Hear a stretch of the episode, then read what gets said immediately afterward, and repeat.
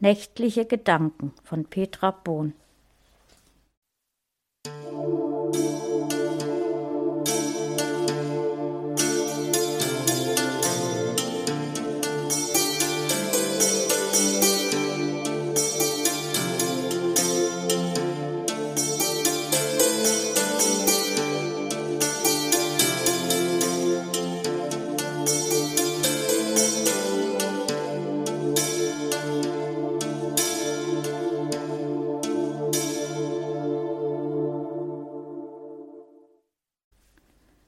Er saß auf dem Balkon und rauchte seine letzte Zigarette.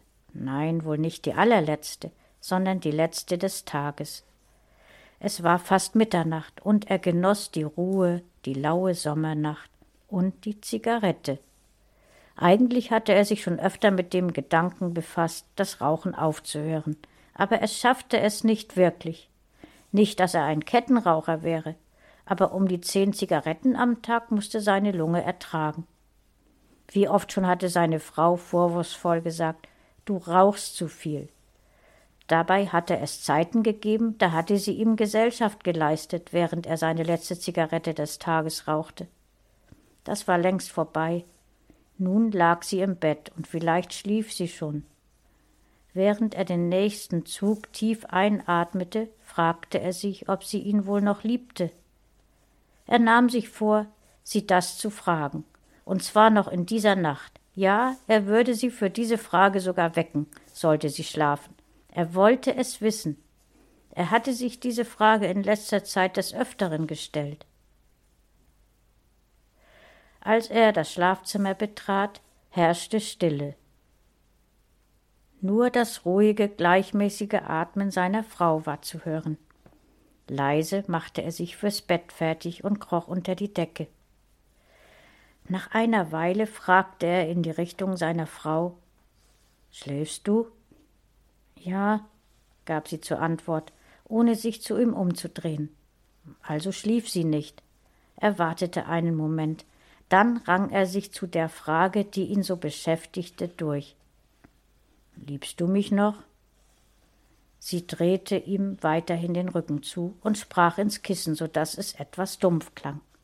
Wie kommst du denn jetzt darauf? Es interessiert mich eben. Na, wie ist es? Liebst du mich noch? Natürlich, erwiderte sie, viel zu nüchtern für so eine Frage. Sag es, dass du mich liebst, bat er. Also gut, ich liebe dich. Aber nun lass uns schlafen. Er schwieg. Am liebsten hätte er ihr einen gute Nachtkuss gegeben, aber tatsächlich traute er sich nicht. Er war verunsichert. Mehr als vorher, bevor er die Frage gestellt hatte. Seine Gedanken beschäftigten ihn die halbe Nacht.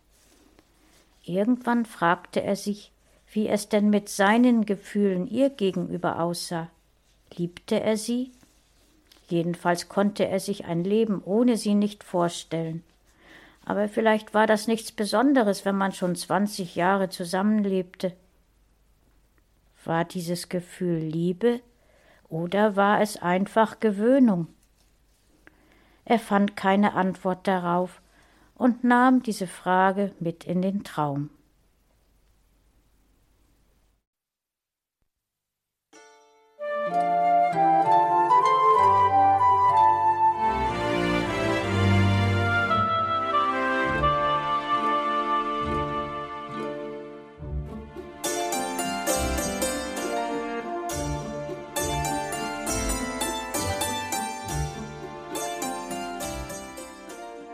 Du hörtest eine Audioproduktion von Blinzeln Media, zu finden im Internet auf www.blindzellen.org.